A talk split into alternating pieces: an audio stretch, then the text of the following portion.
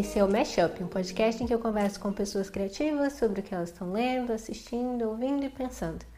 E hoje a gente vai ter um episódio super legal com a Babi Cabral sobre Crazy Ex-Girlfriend. E eu tenho uma pequena errata a fazer. Durante o episódio eu falei que a série ia terminar na terceira temporada e eu estava errada. Parece que provavelmente ela vai terminar na quarta. Estejam avisados que o episódio está cheio de spoilers, então se vocês se importam com spoilers, assistam a série antes de ouvir o episódio.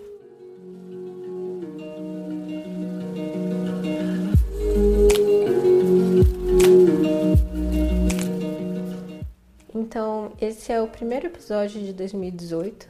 É, eu gravei já três episódios, pensando né, que eu tive esse problema no ano passado que eu acabei me mudando no final do ano e fui me atrasando em várias coisas. Fiquei muito enrolada e aí eu tentei é, adiantar um pouco o trabalho do ano.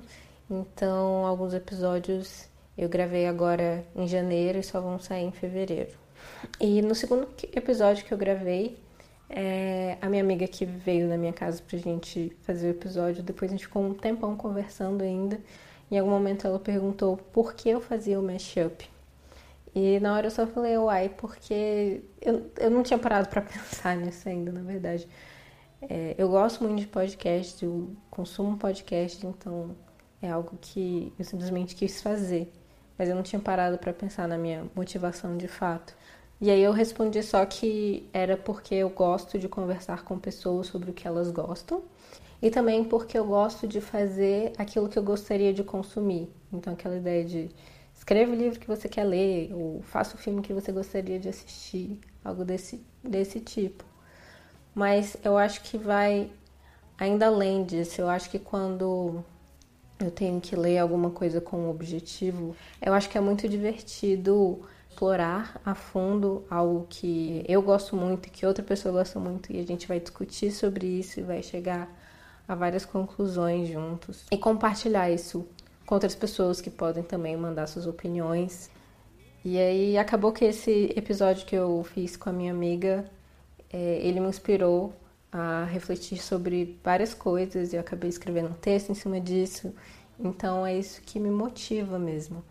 Eu gosto da experiência coletiva de consumir arte, então eu já participei de clube de leitura, eu faço a curadoria de um cineclube, que é o Cinecleo, eu escrevo sobre cinema e audiovisual para o Reberenas, é algo que realmente me move.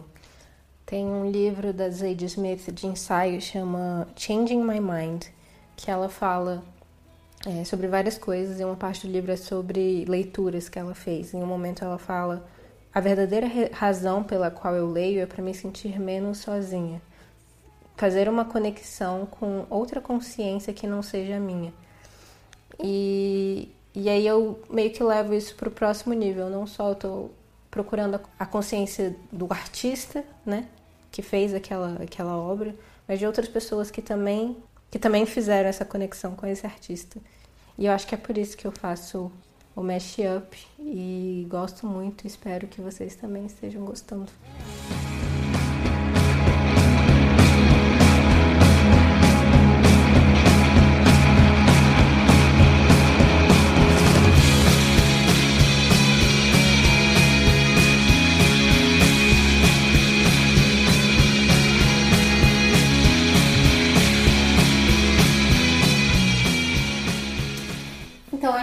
Mashup, a gente está com a Babi Cabral. A Babi estudou na UNB. É, a gente fez o mesmo curso de audiovisual, mas a gente não se conheceu na faculdade, foi os rolês da vida. E agora ela está no mestrado e ela está estudando afeto e é, o protagonismo feminino no cinema contemporâneo brasileiro. Mas o que a gente vai falar sobre hoje não é do, não é cinema contemporâneo brasileiro, é o quê? Crazy Ex-Girlfriend. Desculpa, eu falei por cima. Não, tudo bem. I was working hard at a New York job making dough, but it made me blue.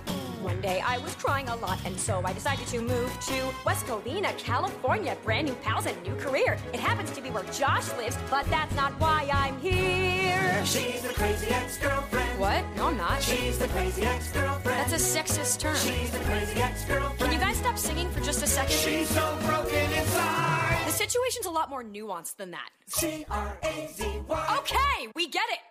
Crazy ex-girlfriend.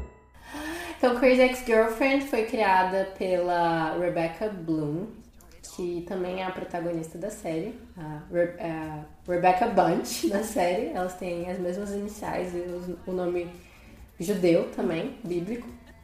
E pela Aline Brosh McKenna. E eu queria saber por que, que você escolheu essa série pra gente conversar sobre hoje. Então, eu já tinha ouvido falar sobre a série é, com a minha amiga Glennis e também dois amigos meus que escreveram um artigo sobre a masculinidade do, do Greg, que é um dos personagens da série. E aí eu fiquei pensando sobre as questões feministas do título, assim, sobre o aspecto feminista também, porque todo mundo já tinha me falado que tinham questões a ver com o feminismo. Eu fui assistir e me apaixonei completamente pela série, porque ela tem uma questão da paródia, ela é muito irônica, assim, e o que me chamou mais atenção são as incongruências da personagem principal, que são exploradas de uma forma muito é, natural, assim, sabe? A gente consegue se identificar muito com a personagem. E, e mesmo as questões dela se, se posicionar enquanto uma mulher feminista e sofrer as mesmas questões que a gente sofre na contemporaneidade, porque ela nasceu dentro de, um, de uma cultura principalmente midiática, né, patriarcal, assim. Então, eu acho que essas questões que são colocadas na série são questões facilmente identificáveis pela nossa geração, principalmente, Sim. né? E você, por que, que você gosta de Crazy Ex-Girlfriend? eu amo essa série. Fiquei muito feliz quando você começou a assistir e quando você escolheu essa série pra gente conversar no podcast. E eu acho que começa também essas contradições no título mesmo, com o Crazy Ex-Girlfriend, né? a na- a ex-namorada louca, né? Que é um, um senso comum, assim, que a gente ouve muito do- dos caras falando, ah, minha ex-namorada era louca, não sei o quê. E a gente, a gente vai se treinando pra ver aquilo como, como uma forma do, de homens desconsiderarem, assim, em relacionamentos héteros, no caso. Não pra ser heteronormativo, mas Todas É. as gays são loucas. é aquela coisa, é, meio que de- desconsiderar todas as questões que, eles trouxeram, que elas trouxeram no re- relacionamento, simplesmente dizendo que elas eram loucas, que é uma tática que a gente vê constantemente, gaslighting, etc. E logo quando a gente vê esse título e, e ouve que a série é feminista, a gente pensa, ah, então vai desconstruir esse, é, Esse esse, estereótipo. esse estereótipo da, da ex-louca.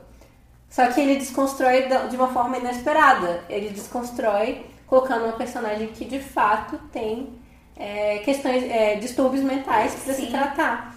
E que mesmo assim, mesmo que ela seja, entre aspas, louca, esse não é um termo que nós deveríamos usar de qualquer forma. E que mesmo ela tendo esses problemas, a gente, isso não quer dizer que a gente possa desconsiderar os sentimentos dela. Sim, e pensar também, que tava conversando com você antes, o que que o que que torna, né, ela, entre aspas, louca, ou quais são os, os motivadores desse transtorno mental dela, né, que tem toda uma questão da família, do pai, da mãe, do pai ausente, e como é que, mesmo ela não sendo, é, ela sendo não tendo essa subversão, né, em relação à questão do, do estereótipo da ex-louca, como você falou sobre o gaslight e tal, ainda assim é uma crítica ao, ao patriarcado e a questão do, do capitalismo severo também ali no trabalho, enfim, ela sendo impulsionada a trabalhar não sei quantas horas por dia, sem tirar folga, e como tudo isso con- contribui de alguma forma para os transtornos mentais dela. Então, é uma sociedade machista, uma sociedade de um capitalismo selvagem que contribuem para isso também. Então, enfim, a subversão é muito maior, assim, eu acho, do que. É muito profunda. O que eu gosto muito dessa série também, nesse sentido, é que ela claramente foi uma série planejada, assim. Não é daquelas séries que vamos ver aqui se a gente consegue o piloto e quantas, é, quantas temporadas a gente conseguir, a gente vai. Ela não, é uma série que vai acabar na terceira temporada, a gente tá conversando agora, a gente tá no meio da terceira. Não! Vou chorar. Então, Então é uma série que claramente ela tem um arco pra fechar. E que a princípio a série começa com flashback. É a, a Rebecca quando ela tinha 16 anos no acampamento. E esse cara, o Josh Chan, que é um americano filipino, ele terminando com ela e meio que destruindo a vida dela, assim, para sempre, pelo menos na visão dela. E aí pula pra, sei lá, 15 anos depois, ela, uma grande advogada numa firma em Nova York, ela acabou de ser promovida, ela vai ser promovida, ela descobre isso e ela começa a ter uma crise de pânico. E sai assim do escritório e de repente ela vê o, o cartaz de margarina falando quando foi a última vez que você foi feliz? E ela lembra do flashback do Josh e a última vez que ela tinha se sentido feliz tinha sido naquele acampamento. E coincidentemente, nesse momento, aparece o Josh, 15 anos depois. e ela acha bom. que é uma coincidência e que ela vai encontrar a felicidade agora. É o destino. E aí ela, ela- sendo pisciana. Ela é pisciana mesmo? Não, você não. sabe. E aí ele fala, eles se encontram, ele fala pra ela, é, tá, ah, tava tentando morar aqui em Nova York, mas não tá dando certo, então vou voltar pra minha cidade natal, em West Covina, Califórnia, que é o melhor lugar do mundo. E aí ela decide se mudar pra lá. E aí a gente fica sem saber, assim, é uma grande questão durante toda a primeira temporada, né? Por que, que ela foi pra lá? Foi por causa do Josh ou por conta dessa infelicidade, dessa depressão que ela estava sentindo. E acaba que muita, muito da profundidade da série nessa primeira temporada, que é a mais leve, se perde pelo tom, né? Porque é uma série de comédia musical. Então, a gente acaba esquecendo que ela estava tendo uma crise de pânico na primeira cena da série, que ela estava extremamente deprimida. Sim, e tem até a dancinha do, do Josh, eu acho que no segundo episódio, que é tipo meio que boy band, assim, meio Backstreet Boys. Que ele fala que ele vai curar os problemas mentais dela. Sim, tem uma série de coisas que a primeira vez que eu assisti, eu não prestei tanta atenção nisso que tava falando da, da saúde mental dela o tempo inteiro. Uhum, também não. Porque, simplesmente porque, porque é uma série leve, de comédia, e depois a coisa vai. É, e a gente fica muito focada nessa coisa do relacionamento dela, né? Pra, pra descobrir por que, que ela foi. Como é que vai ser subvertido esse, esse negócio de Crazy Ex-Girlfriend. Você não sabe, né? Sim. Enfim. A gente fica na dúvida durante toda a série como é que. É, a gente vai. Como você vai resolver essa questão amorosa dela e o quanto isso tem a ver com a felicidade dela de fato. Porque é, esses dias eu quase tive uma briga sobre Crazy Ex-Girlfriend porque alguém num grupo do Facebook falou que era, que era uma, uma série que não passava no teste Bechdel. O teste Bechdel é aquela, Ah. aquele teste de duas mulheres com nomes falam sobre uma coisa que não seja um homem. E essa série passa várias vezes em todos os episódios. Mas é porque acaba que ela foca muito no Josh, falando no Josh o tempo inteiro. É o foco da vida dela. Mas isso que vai ser subvertido. Inclusive, no- em determinado momento da temporada, ela, ela viaja e quando ela tá no, no avião, ela dorme e ela sonha com a terapeuta dela. E a terapeuta dela é, leva ela para um, pra um, um flashback de quando ela estava na faculdade. E ela vai explicar para ela como ela tinha amor já naquela época. E aí mostra ela tendo um caso com, com um cara mais, mais velho, um senior, e outro cara que tava meio afim dela. E ela fala, ah, então a lição era que na verdade tinha que ficar com outro cara é, que gostava de mim de verdade. E a terapeuta dela fala, não, pelo amor de Deus, não é essa a lição. Você, o seu amor aqui não era por nenhum cara, era por é, teatro musical, isso que você amava. E ela fica tipo, cara. E aí o, a, a terapeuta dela não é sobre um homem. Então já dá tipo toda uma é, dicas pra como vai ser a resolução eventual da série. Que não vai ser com o homem. Assim, eu acho que a gente. A série ainda não acabou, mas uma previsão que eu posso fazer assim, sem nenhuma dúvida, é que mesmo que a Rebecca fique com alguém no final da série, Nathaniel. isso não vai ser parte do arco narrativo Sim. de ela encontrar a felicidade. A felicidade dela não vai ser encontrada por causa de um, É, de um homem. Dando vários spoilers aqui nesse, nesse podcast, vai ter spoiler. Não, claro. Então, porque no, no- depois, depois do final do casamento dela lá, e que ela Tem, volta, na segunda né? temporada, inclusive é aquele momento que a gente já tá, a gente tá falando pra. a a- o, o espectador já sabe que não é ficar com o Greg, É, não é não ficar com o Josh, Josh, não é ficar com ninguém que ela vai encontrar saúde mental.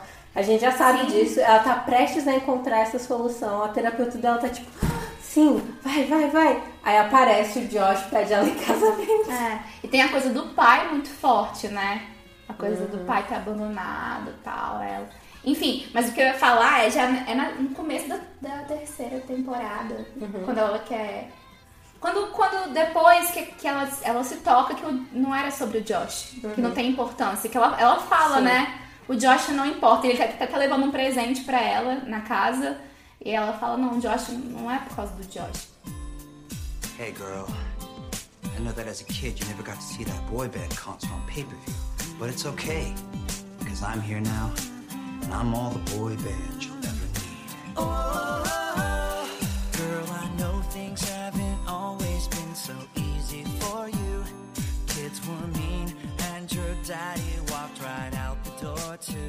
E eu fiquei muito entusiasmada com as- a, a questão musical da série também, que eu acho que é importante a gente falar, claro.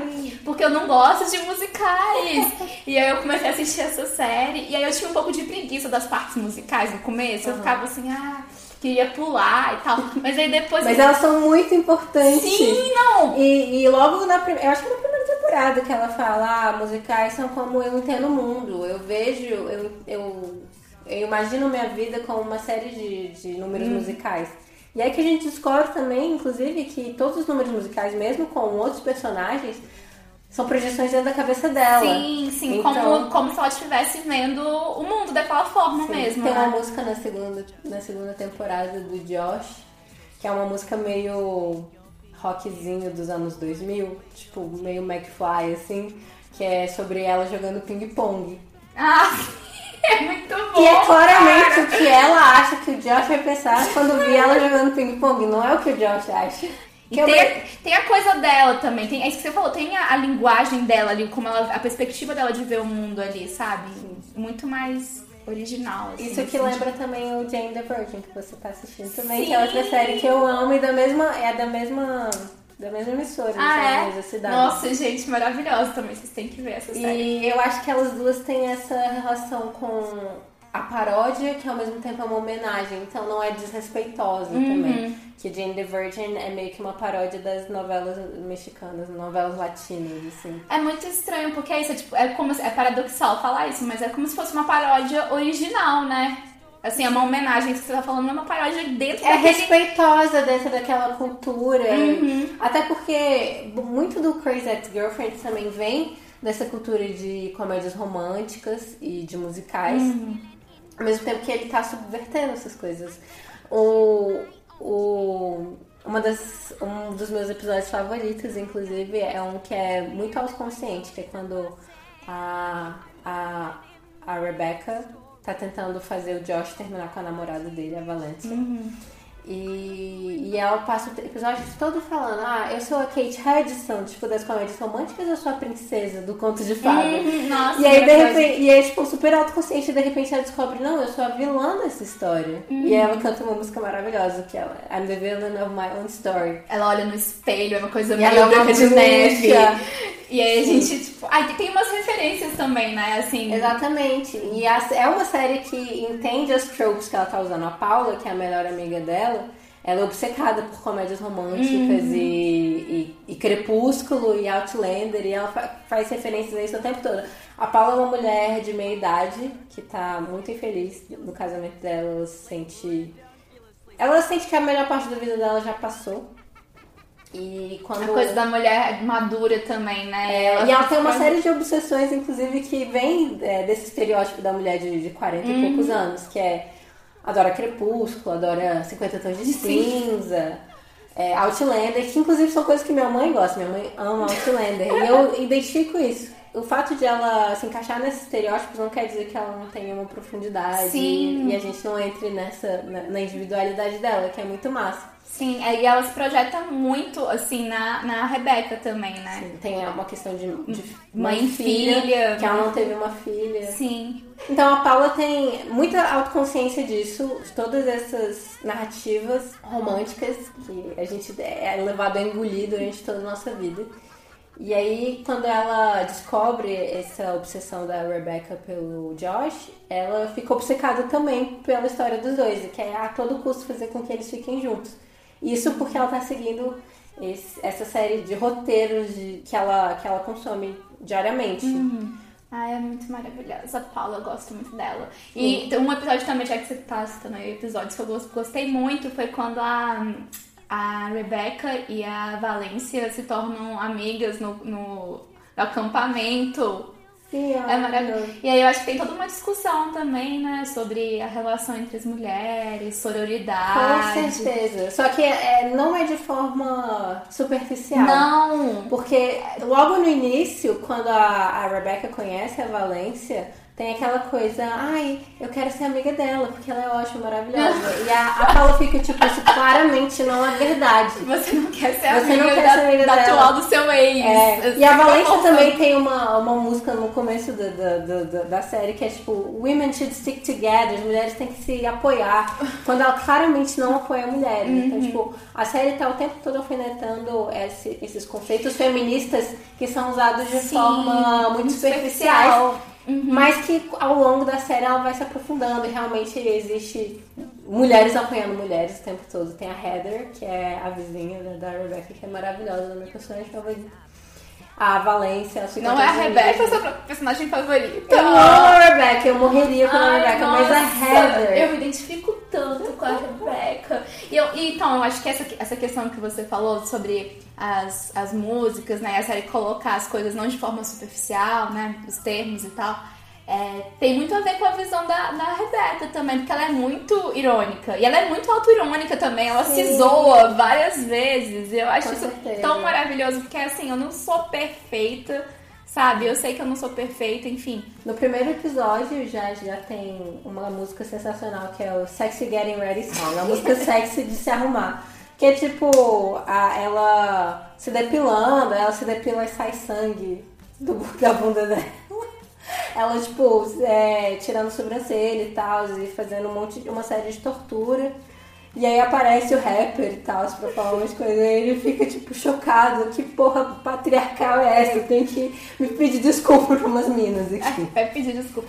E aí é é uma série muito autoconsciente em muitos níveis, inclusive do feminismo e dessa, dessa narrativa romântica que a gente espera que. Que a gente, né, a gente, a gente assiste tantas comédias românticas ao longo da nossa vida que meio que dão a entender que o final feliz pra uma mulher tá associada com Um amor estar com, romântico. com um cara. E a gente acha que a série vai ser sobre isso, de certa forma, porque ela é obcecada pelo Josh. E das Ou também tem agora outro tipo de, de mulher, né? Porque colocaram, né, querendo incorporar o feminismo aí, que eu falo que é o feminismo blockbuster, que, eu- que é o que a série não faz, justamente por complexificar os termos, é ou terminar com, com um amor romântico e tal, ou então ser aquela mulher, entre aspas, super bem resolvida, liberada sexualmente, que pode transar com quem quiser, porque ela é dona do seu corpo. Como se isso fosse, assim, muito fácil pra gente, sabe? Eu acho que é isso que, que a Rebeca coloca, que não, as coisas não são assim, né? No- Sim. É isso, né?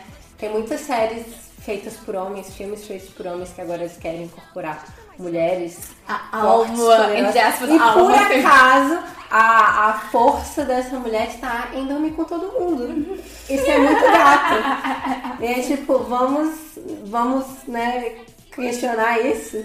E aí tem uma música no Crazy Ex-Girlfriend quando, quando a Rebecca tá tá super mal e aí vem várias meninas meio que aconselhar ela. Fala, vamos fazer uma makeover, vamos te, te colocar maquiagem, fazer seu cabelo, não sei o quê. Mas pra você. Pra chamar a atenção do cara, eu- eu- ok, mas pra você. É pra você. E aí é tipo, ok, então eu vou usar um salto de 15 centímetros que vai ferrar todas as minhas costas. Mas tudo bem, porque é minha escolha. Não! Não é isso, moça. Não é isso, feminismo, Você, você tá se enganando. É a mesma coisa de- da- do começo lá de ser amiga do, da, da atual do ex. Porque mulheres têm que ficar juntas. né? Yes, put yourself first in a you, sisters. Eu acho legal também a gente falar do, das, das representações e do, das roupas, da- do figurino da galera, porque eu achava isso incrível também, assim, acho na série, né? Porque tem uma diversidade muito grande, né, de, de personagem, em termos de etnia também. Sim. E eles aparecem de forma muito Orgânica. orgânica, assim, você não, não- é muito, tudo muito natural, assim, né? Tudo Sim, muito o Josh é um filipino, aí a vizinha dela é negra. Negra. E aí tem o. Ai, O do- Josh Branco. O Josh Branco. Isso é uma das melhores coisas. Tem essa Tem coisa de, de se. Ah, desculpa, pode falar. Não, acho que você ia falar a mesma coisa que eu ia Não, falar. eu só ia falar que tem esse personagem que é o White Josh, o Josh branco, que o padrão não é ele, o padrão é o Josh, que é filipino, e ele é o Josh branco. que geralmente a gente faz o contrário, é tipo, ah, sei lá, a Beyoncé é a Celine Dion. Não, a gente não faz isso com a Beyoncé, a Beyoncé é tipo a melhor Não, coisa do mas sei lá, tem Mas sim, duas. a gente- sim, a tem gente duas pessoas com o mesmo nome, aí a gente vai falar, sei lá, a Fernanda e a Fernanda Japa.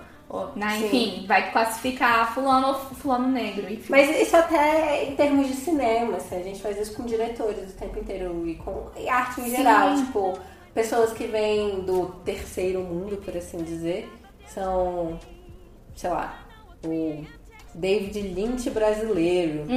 Ou, sabe? Sim, a sim. gente coloca como padrão.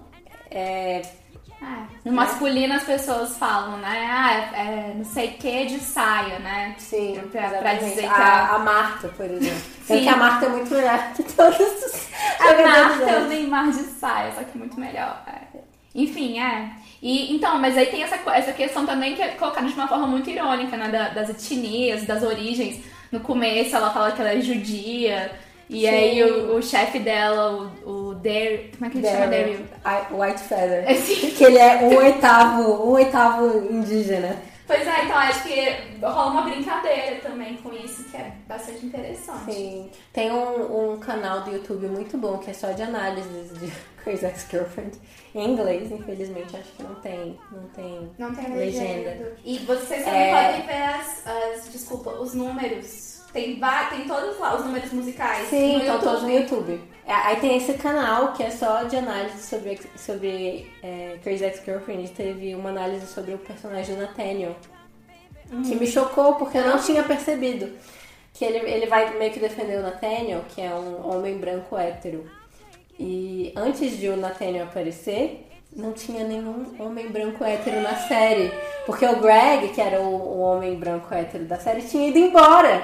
Então tem um determinado momento que eles têm a Rebecca, que é uma mulher branca judia, a Paula, que é uma mulher branca, a Heather, que é uma mulher negra, a Valência, que é uma mulher é, mexicana, né? A mexicana sim. É, Acho de ela é- origem mexicana. Aham. O Josh e a família do Josh, que é de origem filipina. O Daryl, que é um homem branco bissexual, que tem uma música incrível que eu amo. Com ascendência indígena. Ok. Não. O White Josh, que é gay. E aí tem o Hector, que é de origem latina. Quem é o Hector, gente? O Hector é um dos amigos do. Ah, sei, sei, Josh, sei, né? sei. Tá, desculpa. Então, basicamente, não tem nenhum homem branco em determinado momento da série e aparece Nathaniel. Fico tipo, caraca, É é, verdade. E é, tipo, totalmente orgânico. E funciona super bem. Nossa, muito. Não tinha nem reparado nisso. Você falando agora. Caraca, é mesmo, né? Sim. E é tipo, não é nenhuma questão na Não. série, porque quando o Girls recebeu várias críticas, a Lena Dunham, que criou Girls, recebeu várias críticas por ser uma série que passa no Brooklyn e são só amigas Uhum. brancas e não tem nenhum coadjuvante branco, nenhum, ou não tem nenhum coadjuvante que seja de outra etnia, etc, que apareça. E ela falou, porque eu não conheço pessoas assim. Uhum. E eu fico tipo, véi, eles são pessoas que nem todo mundo, saca?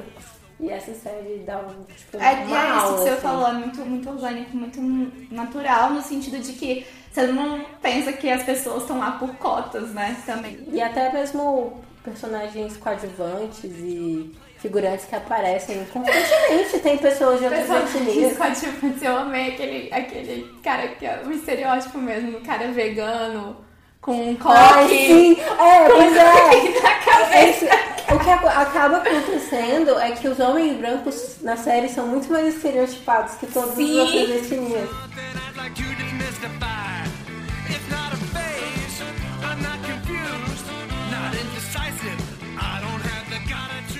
Aí voltando um pouco para aquela parte que a gente tava falando sobre quando a, a Rebecca descobre que ela é a vilã da história. E reassistindo a série, eu fiquei prestando muita atenção assim nas ações da Rebecca. E ela não é. Não só ela não é a, a heroína da história dela, ela é uma anti-heroína mesmo. E ela faz coisas muito horríveis. Que daí, daí vem o nome, né? O Crazy Ex-Girlfriend. E a Paula, que é a melhor amiga dela, também faz coisas terríveis, do tipo colocar Espionar. espionar as pessoas de verdade e, e é muito é muito louco isso como a gente não tá acostumado a ver mulheres nessa posição e é muito louco também o quanto nós como espectadores estamos dispostos a Torcer. torcer pro Pelo- personagem quando ele é o protagonista então Sim. é, é, e quando ele é carismático. Porque tem outras séries também que os personagens principais são anti-heróis. Tem o Walter White, do Breaking Bad, por exemplo. O Don Draper, do Mad Men. E eles são sempre homens brancos e eles não são muito carismáticos. Mas mesmo assim a gente quer que as coisas de- de- que as coisas aconteçam pra eles, porque senão não tem história, né? Então, de alguma forma, a gente eles fazerem coisas ruins são não são boas porque a gente quer que eles façam coisas ruins, mas são boas no sentido o espectador espera que aquilo aconteça para que a narrativa continue. E é muito, muito louco ver uma mulher nessa posição. E ela tem que ser tão, tão, tão carismática pra gente torcer por ela. E ela é muito Ai, ela é carismática. maravilhosa. Porque ela é muito engraçada e ela é uma amiga muito boa. E apesar de ela fazer várias, várias e várias escolhas erradas, do tipo queimar as coisas e stalkear pessoas e perseguir pessoas Mas e quem nunca, chantagear né, pessoas com Ah, milhões de dólares. Não, ela faz coisas que são totalmente inaceitáveis e que se a gente visse a série da perspectiva do Josh, por exemplo, Uhum. a gente que- quereria que ela parasse na cadeia. E a gente teria razão, Uhum. assim. E vendo a série de novo, fiquei, caraca, eu tava torcendo por ela esse tempo todo. Por ela, pra ela conseguir essas coisas. mas ela é maravilhosa, Glenn. Eu não consigo achar ela malvada. Eu sei. Não, ela não é malvada. Ela é uma que ela- personagem complexa e cheia de falhas. E a gente meio que deixa isso de lado pra seguir a história. Sim. E eu acho que isso é uma coisa que a gente tem que pensar muito agora. Que a gente tá tendo mais séries com mulheres e mais séries de cunho feminista. Pra não pensar que uma mulher fazer um monte de coisas horríveis É ok. é, é empoderador ou Não algo é, assim. não. E deixar de ter um senso crítico em relação a esses personagens. Sim, sim, concordo plenamente.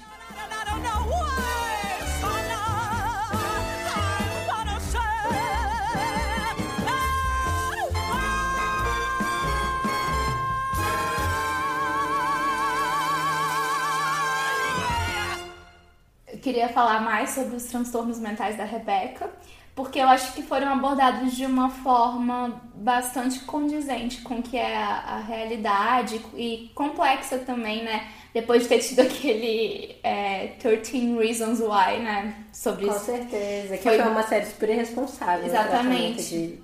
como tratou as questões. de- Exatamente. E eu, eu acho que essa série ela trata de uma, de uma forma muito leve, no sentido de ter essa comi- comicidade, etc. E, mas ao mesmo tempo profunda, assim, porque é isso, não é um, um diagnóstico fácil, né? Você vê que ela passou ali um tempão pra descobrir que ela tinha transtorno de personalidade, né? Bo- Borderline que ela tem, né?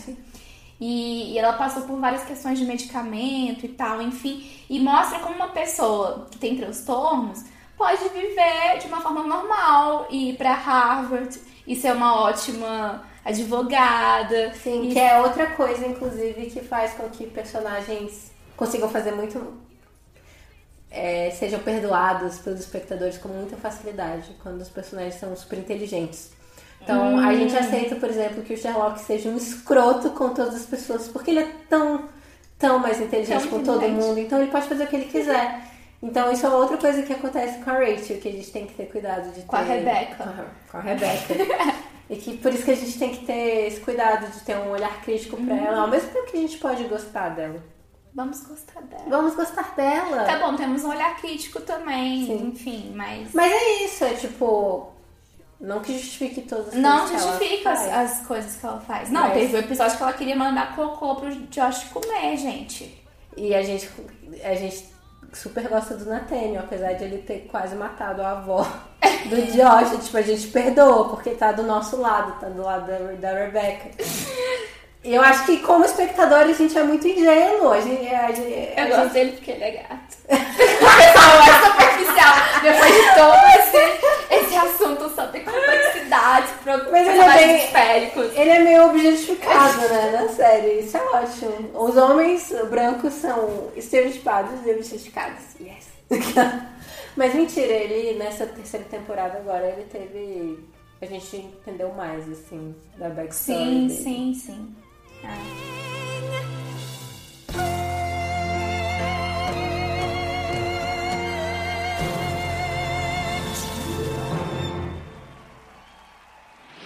Então, Babi, eu tenho duas perguntas pra você, pra gente fechar o episódio. A primeira é... O que, que você tá lendo agora? O que, que eu tô lendo agora? Só coisas do meu mestrado. Tô lendo dois livros. Pode falar? São coisas teóricas. Pode falar. É, Relatar a si mesmo, da Judith Butler. Que fala Queer. sobre. É, mas não, não é pro, pro queer, não. Ela fala sobre ética e moral e como a ética moral tem a ver com a subjetividade. Nossa. Enfim, e aí como a gente. é, acho que tem um pouco a ver também com Crazy Ex-Girlfriend, com essas narrativas em primeira pessoa, enfim, então pra quem. Eu tô relendo o segundo sexo e tô apaixonada pela Simone de Beauvoir de novo. Ah, que maravilhosa. Que feministona. Arrasou. E a outra pergunta que eu tenho pra você tem a ver com o episódio de hoje. Qual foi a sua música favorita da série? Caraca, eu Agora? não pensei ainda nisso! Então pensa! É. Eu vou falando a mim enquanto você pensa. Tá. A minha música favorita da série é quando a Rebecca começa a ficar com o Greg e ela pensa que talvez esteja gostando dele. I think I like you. Hum, Eu acho essa música muito boa. Ah, eu gosto muito, muito, é porque eu ri muito nessa música. A do. É, French Depression tem a sua cara. de, de ter amigos. I have friends! have friends. I have friends. Como é que é o resto da música? Eu não sei cantar. I totally have friends. Algo assim, eu não lembro. Qual que, é, qual que era a minha cara que você falou? Uh, I mean, na sexy French Depression. então, é isso, galera. Pior que é mesmo, cara. É verdade. tá. Então é isso. É, eu avisei que ia ter spoilers no episódio, mas caso vocês tenham assistido mesmo, ah, tenham ouvido mesmo assim, ainda não viram a série, vão assistir agora. As duas primeiras temporadas estão na Netflix e são incríveis. Eu recomendo. Verberenas approve. fitness going on in my thighs. But as my body's getting